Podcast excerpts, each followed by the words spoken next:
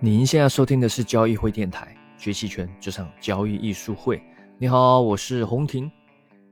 首先呢，我们还是来看 A 股的股市行情啊。近期呢，各指数啊表现都蛮弱，除了上证五零还勉强在区间横盘以外，其他都是呈现下跌的趋势。但在我录音频的时候，周五的中午啊，哎，这个早盘这个很强劲的多头的反弹。啊，各大指数啊，大部分都出现 K 线上所谓的多头的吞噬，这个蛮强的一种止跌迹象，但是还没收盘嘛，啊，我们还还需要再看一下，或许呢，有可能没到周五的这样的强劲的反弹，或许又要盘后是不是又有什么啊利好的信息啊？对啊，这最近又有很多小作文啊，那个什么路透社，不知道是路透社还是路边社，对啊，又放出一些信息，例如说，哎，要禁止了融券啊，或者是甚至要换证监会主席。啊之类的，但以之前路透社的这准确率啊，它是蛮高的，对吧？还记得我音频之前聊过嘛？在降印花税之前呢，路透社是率先在周五的时候就释放出这个信息。好，那等到周一真的是降印花税，所以不知道为什么路透社信息这么准啊？不知道是有内线还是故意高层啊，借由他去先释放这个信息都不知道啊。反正这路透社啊，假设是 真的是路透社，不是路边社啊，那。这次信息可以再验证是不是周五盘后或者周一的时候，是不是又有一个大利好的信息？至少从目前盘面来看，看是在反映啊未来是有什么样的的好的预期。不然的话，其实我们等等会聊到整体的呃外围的环境宏观其实并没有这么好啊。那当然除了看这个，我们也要看一下波动率嘛。那波动率的话，其实现在也看到下跌的时候，它其实是会升波的，但也没有升得很激烈了。大家对于向下能跌多少，好像也没有太大的恐惧啊。但是还是涨不起来，对吧？所以比较偏还是横盘偏弱的这种格大大格局是这样啊。那当然，刚刚讲到那个好消息，有人就是很兴奋了。哎呀，禁止融券了，那不会再跌啦。其实如果你仔细去看啊，融券量其实占比很小的。呃？大部分都是手中有股票的人他在卖，你可能已经躺平了，对吧？虽然你不买，但你也不想卖，对吧？那你想想到底谁在卖？谁手上还有这么多股票可以去卖？当然，之前有一些，之前不是也禁止减持了吗？哦，那有些人还是强硬减持，后来就被被抓了嘛，对吧？这也是一个这个监管层那种表态啊。但最主要的，我觉得核心还是在于宏观环境，尤其利率。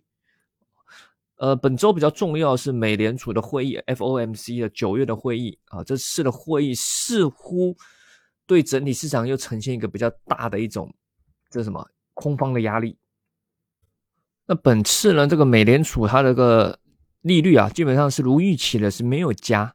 那总体整体会议用一句话来简单的说，就是加息见止，降息还远。啊，虽然如预期没有加息，但释放的态度。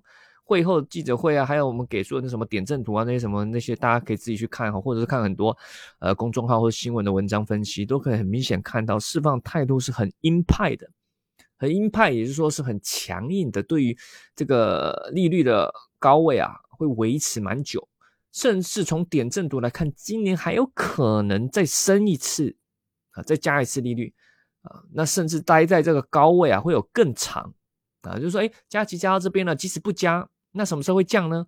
哎，原本预期是明年中，大概可能就开始要启动降息了。因为你在维持这么高、这么变态的高利率情况下，这不正常的。这对于整体的企业的经营啊，还有各种的经济活动，是算算是蛮大的一种压制，所以无法持续这种高位这么久所以大家原本预期，哎呀，大概明年了，你撑不了多久啊啊，通通胀差不多缓解啦，明年中旬应该就明年这个他们。五六月、六七月，你就要开始降啦。但从这次的表态来看，这个降息要更延后，甚至是到下明年下半年，甚至可能到第四季去了。哇，那这就给大家就蛮大的这种打击啊，心理上打击，说哇，这种高利率要维持这么久啊，是吧？啊，当然美联储会这么做也是有它的原因的，对吧？高利率大家都不喜欢嘛，可是美联储有时候就是得扮这种重要的黑脸的角色，因为他吸取了以前的教训。如果你太早宣告胜利了，啊，以为通胀结束了，哦，开始哎加息结束，甚至开始降息，结果通胀反扑，哇，那你就更严重了。这个是曾经发生过的历史上的教训，所以美联储吸收到这个教训，加上目前其实还是有存在很多变数，对吧？你看这个原油，油价是在上涨的，对吧？不论是沙特还是俄罗斯，一直在减产，对吧？所以油价是在上涨的。加上美国这工资其实还是蛮高的，你也看到这个汽车工人联合罢工啊，对，如果大家有看一些新闻，对吧？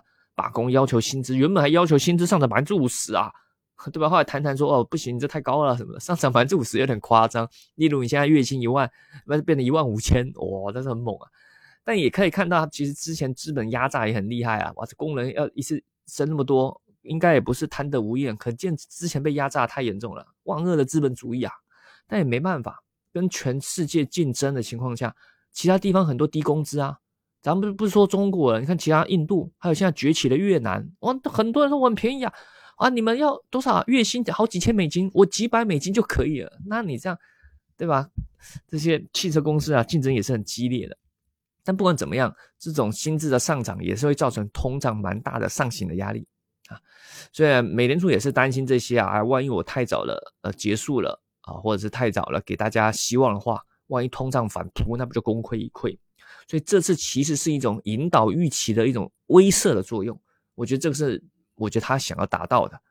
那不要让说，哎，大家不要这么快就以为我结束了啊啊！不要以为是什么要开始加息结束了，没有，我甚至可能在加，我维持更久，要给大家这种压力啊！不要这么快就轻松了，对吧？这个这个打击通胀尚未成功。同志们还需努力啊！但也因为这样，所以美股全面大幅下跌啊！因为大家知道，这种利率上升对股市是不利的啊！这个大家有没有看到？等等，哎，可能没有图啊，大家可以自己去看。美国国债的利率啊，十年期国债利率也创了好多年来将近十几年来的新高了！国债大家知道是最几乎是无风险利率了啊，是是最安全的。对吧？你你不一定敢投资股市，但你敢买美国国债啊？真的是全市场比你比跟讲比你银行定存都安安全。那美国国债就是有这么强大的这种安全性。那利率这么高，那我我傻呀？我就投资股票还买什么基金都有可能亏，我倒不如买美国国债啊。所以它会造成资金的一种吸吸流的一种效应啊，对股市也是不太好的。所以你看美股已经很全面反应，大幅下跌。但商品多头也大受打击啊，但也没关系，咱们赢在修正，不在预测吗？对不对？虽然之前在我们这个商品做多赚的蛮多，但现在开始可以陆陆续续调整嘛。如果在我们群里应该知道嘛，我们之前大部分都是偏多的操作啊，做空的最近比较猛烈的就是做空植物油，还有像碳酸锂这一种嘛。但是也也因为要长假了嘛，这些也要陆续开始减轻仓位。但多头暂时遭到打击，毕竟美联储的。这种力量还是蛮强的，给给多头有一个蛮大的上方的压力在啊。但回到如果是 A 股呢？虽然 A 股刚刚说过，今天录音品的时候是多头强劲的反弹，但是大环境、大的宏观格局其实还没有改变啊。但如果啦。我聊宏观是聊关宏观交易是交易。如果今天是全面的指数收了多头吞噬，我们还是会调整啊，就不会再这么积极做空，甚至可能做一些偏多。但是还没收盘还不知道。但整体宏观环境目前的大利差还是持续的，这对 A 股都是一个很大的压制。所谓的大利差就是呃中国的这个债券啊或各个利率是比较低的，可是美国国债啊美国这种各大的利率是比较高的啊。很多其实我们很多朋友啊，如果有有朋友他可以换成美金的，我看蛮多都换成美金定存了。嗯，美你存那个定存，但你你不一定可以去买国债，但你你可以存美国的美金定存啊，哇，那利利率多高啊，几乎无风险，对不对？啊，你存在这边银行多少钱，存那边多少，你就干嘛存银行啊？买股票啊？你你你敢买哪一个？对吧？对吧？你你可能前面都套牢很多了，现在还买还要补吗？啊，那说买基金呢？买基金给别人亏吗？我看到很多基金今年来，对吧？不是今年啊，这一两年来，我腰斩的还蛮不少嘞，所以这种。纯美金定存这种无风险收益啊，这种吸引力会造成大量资金的外流压力，当然也是目前人民币的一些压力啊。啊，但无论如何啦，啊，这是宏观环境。我刚刚说过，宏观是宏观分析，交易是我们的交易，我们交易还是得看每一天啊。我们没有看很短线，但是我们看每一天它不断的形成的 K 线造成格局的改变，告诉你，哎，现在是怎么样？例如在假设今天因为还没收盘还不确定，搞到最后收了一个。长上影线，很有可能。但如果假设了，大家预期可能又有什么，可能又有释放消息，哎呀，又有利好政策要来，所以今天全面的多头反击，全部都收了，多头吞噬，在 K 线上、日线上，哎，那我们还是给得调整嘛。之前比较偏空做空的部位还是得调整，虽然宏观上还没有很看好，但是他给出这个，有可能是一个短线强劲的反弹，不知道，有可能这就是低点了，你你无法确定。对不对？当然有可能反弹后再往下，这也不是不可能，只是跌的比较不干脆。但不管怎么样，我们既然是做期权交易，而不是只是纯粹买个股票，其实股票很被动的，不论是个人投资者还是机构，对吧？只能只能说什么信心喊话，对不对？未来会更好。当然我也知道未来会更好，谁会觉得未来会更坏？对吧？但重点咱们是做交易嘛，这除非你是信仰啊，或者是真的套太深了，只能安慰自己。尤其是做期权交易啊，咱们还是要懂得去做策略的调的调整啊。当然得看你的个人的交易的方式啦啊，确定好你的获利主方式，其他都是次要的。有时候我们在群里跟一些朋友交流啊，不论是我们的学员或是一般的一些不知道哪里来的呃群友啊，就是聊天我觉得就怪怪，就是他感觉没有掌握到核心。啊，没有掌握到核心，都问一些比较次要、次要优化一些次要，当然是 OK 啊。例如说，哎，这个策略怎么样调整一点更好啊？什么什么情况下再稍微呃呃可以适合去止盈，或者说，哎，布什么样的行权价配什么样的行权价？就是有些这些能优化是很好，但是最主要的核心没有抓到，甚至他有时候想赚这个钱，又想赚那个钱，或者说啊，这个也不想亏，那也不想亏，这都是有问题的。这都有问题的，这都本末倒置了啊！本末倒置了啊！不用搞得太复杂。那有时候你又搞了很多策略，搞得太复杂，尤其学期权，感觉哎，好像有很多策略哇，各种什么 delta 伽马配一配哇，我这个要能防范，那个要能防范。我跟你讲，你搞得越复杂，其实你是越脆弱的啊！这是这是这是交易的本质啊！我一直觉得这是很重要。不论其实不论做交易啊，或是做什么策略布局，或是做什么东西，反正我会觉得越复杂，其实是越脆弱的。物理上其实也是啊，我们学过物理，以前学过什么什么那个什么剃刀理论啊，什么反正呃能减少就减少啊，对吧？你越搞得越复杂，其实可能越不是真理。例如啊，你的交易策略，你能不能在五分钟之内跟别人介绍，让别人理解你策略获利的核心？如果你跟别人介绍介绍，你把别人搞得很玄乎，嗯，把人把人家搞得晕头转向，说了各种专业术语术语，说了别人一愣一愣的。这种大概率其实我觉得是不太行的哈，忽悠的成分蛮大的。即使他真的搞很复杂，你说，诶，老师有些人搞量化模型呢，搞人工智能呢，啊，对，真正搞复杂模型的、搞量化的，他也不会跟你说那么多了。为什么？因为他说模型就这样啊，设计出来我们代码就写这样啊，我也不知道为什么机器会做做出这样的判断，对吧？他也不会跟你讲太复杂，他可能也不知道为什么，反正写的代码嘛，是设定完代码，机器经过他判断自动决决策的。对吧？真正搞复杂模型的，也不会跟你讲了哇，什么这伽马哦，这因为这样没有的。像我们啊，我们也很简单，我主要获利核心就是趋势，有趋势我们就能赚钱，有很强的趋势我们就能赚很多钱。那没有趋势情况下，横盘这些就是我们要想办法去降低亏损的的核心。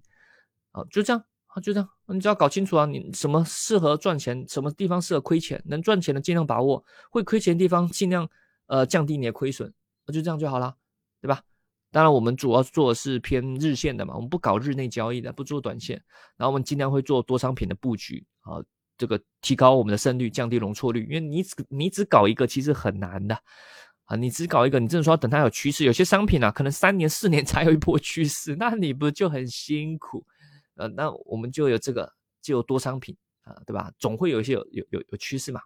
那在期权上面，我们的买方策略是比较偏是骑兵啊，这个骑是奇这个奇奇特的奇啊啊，奇特奇特的兵啊，骑兵啊，不是那个骑马的那个骑兵啊啊，不是什么步兵骑兵啊啊，对吧？不是有马无马啊，我们这个骑兵是奇特的战术啊，买方是骑兵，就是不是很常用，但一用就是初级制胜的这种，但很有可能就牺牲了，有一去不归的这种心理准备啊，但是他就是要能。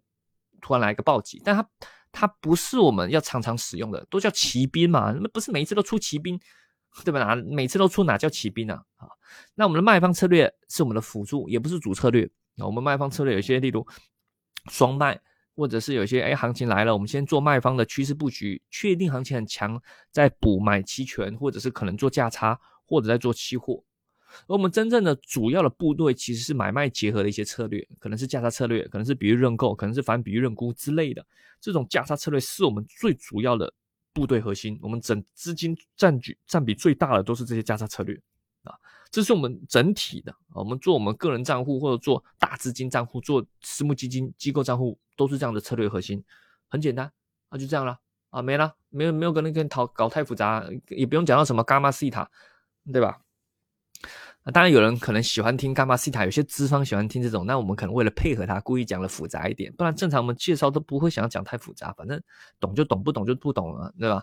啊，这真的要让你在短时间之内搞懂期权也很难啊。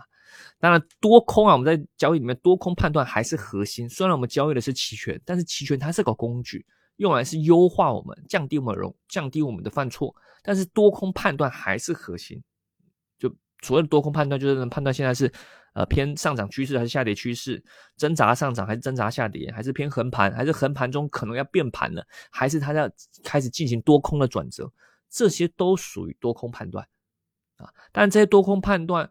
虽然我觉得我们对我们自己的判断有信心，但是也要容错的思维，而不能说，哎呀，这里一定是支撑。你看，画对吧？之前都没跌破，对吧？昨天又收了下影线，这里绝对不会跌破。虽然可能在当下的判断有可能觉得这个很强的支撑，但你要他的容错思维，对吧？它没有再有进一步的反弹迹象，你也不能说他一定守得住，对吧？再来，交易期权还有很重要就是波动率的判断。啊，你交易期权如果没有去判断波动率啊，嗯，这个我觉得就嗯，你还是交易期货就可以了。好，我们再有一些多空的评估之后，我们就再来思考波动率它目前的水平是属于偏高呢，还是偏低？是往高往低走，还是低往高走？以及这个方向的的这个变化会如何影响波动率的变化？也就是说，上涨会造成降波，还是下跌会造成升波？哦之类的，这下结合起来看。但再细一点，有时候用了一些特殊策略做一些套利的话，我们会再看一点波动率的偏度啦。但那就属于优化哈，不是最主要的核心啊。那有了这些后，你就可以思考进一步怎么去做期权策略的策略的布局。不然如果都没有以上这些判断，那么多策略你有哪一个？有些人就直接问说：“老师，我现在可不可以做牛市价差？”当然可以呀。老师可不可以做熊市价差？啊，可以呀。老师可不可以买认购？可以，你开心就好。我怎么知道你怎么判断的，对吧？刚刚那一系列都没有，这很难。我顶多说在当下，我可能不会这么选。为什么？至于你可不可以这样做，你要这么做，我怎么知道？对吧？啊，我只能说我为什么这样判断，我觉得适不适合啊？那至于你行不行？这这就看你看你个人嘛啊，你你的判断是什么样？你接下来能承受风险是什么？你接下来可以怎么样做调整？你的资金是怎么样？对吧？这还是得你自己抉择。所以有时候啊，虽然我们有一些私私货群 VIP 群会分享我们的交易策略、我们的持仓、我们的布局啊，那那当然是给我们的群有一种服务啦啊，这是一个有有有收费门槛的群。当你开户路径也可以免费免费参加，就是我们期权私货群啊，感兴趣了就可以找我们呃小小助理、小秘书都可以去咨询怎么去参加这个群。但是更重要的其实不是说告诉你说我怎么做。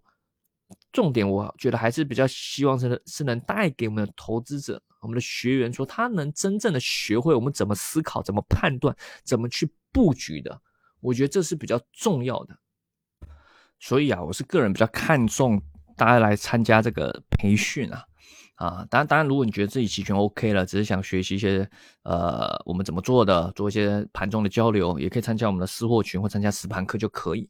啊，但如果啦啊，这个对于期权还不是很熟悉，或者想扎实真正的把期权技巧往上进阶去提升，可以欢迎参加咱们这个十月中旬，就是十四十五啊，十月十四十五的这个期权重建班。这个预计啊，应该是今年最后一次了，真的是最后一次。再来你就要等到二零二四年哦，时间过好快，已经二零二四年了。我们什么时候才能上火星啊？我们最近在看那个嗯什么那个马那个。Elon Musk Musk 的那个自传，他要出自传了哦。这个人怎么一直出出自传？但这次这个我觉得蛮好看的，我看了哇，非常激激激励人心啊！我们什么时候上火星啊？已经二零二四了啊啊，还没呢，明年才二零二四。哦，但刚刚说今年啊，二零二三最后一次的这个期权中间班了哈，在十月中旬，感兴趣的欢迎来参加啊！它是两天的实战培训，搭配还有两个月的这个群的辅导，还有实盘的直播课啊，这个我觉得是蛮能大幅度帮助大家在期权上的交易的认知啊，你可以学到很多我们交易的一些思路，以及一些期权很多细节啊，里面包含期权的买方、卖方、波动率，以及如何结合一些技术上的分析。去影响你的期权的布局，哦，还有波动率怎么去影响你的布局，卖方怎么去做正确的对冲，我这都是在我们的培训课程里面可以扎实的带给我们的投资者，对吧？啊，这个这甚至这一次啊，我觉得我可以结合更多方向判断依据和思考案例去去分享啊，不然有时候，呃，我觉得可能我觉得很简单的东西，大家不一定可以理解，但我又怕时间不够啊，有时候讲了太多案例，这个 对吧？时间就不太够。啊，但不管怎么样，都会尽力无私的去分享啊！我一直觉得我们这套方法是可以传授的，但你这个认知一定要能改变你不一定是跟着学习我们的一些交易哲学，但一些期权的一些认知技巧，我觉得都至少是可以学会的啊！那但是你的认知要能开放，能去接受啊！你要跳脱传统的股票和期货，期权有它交易的逻辑，而且相信我。它的优势比你传统做股票和期货优势更大了，但重点是你得真正掌握，不然你反而觉得，哎呀，怎么学期权更更复杂，更容易亏？因为你还没掌握它适合到什么样的情境啊，它真的是能适合所有的情境啊，只是看你怎么去去去去运用。因为有些情境啊，呃，也也不是很好操作啊，真的说期货、股票、期权的确，但是你要能判断对不容易啊。但一般来说啊，其实如果是学一张白纸，其实更容易学好啊。你如果交易太久的一些人，反而不容易改变啊。但如果你本身就能稳定赚钱，你也不用改变了，你就来听听，来当做听相声也可以。但怕的就是有些人他交易很久，常常亏，但又不想改变，对不对？明明就是教你要这样做，但你就感觉听了回去就忘。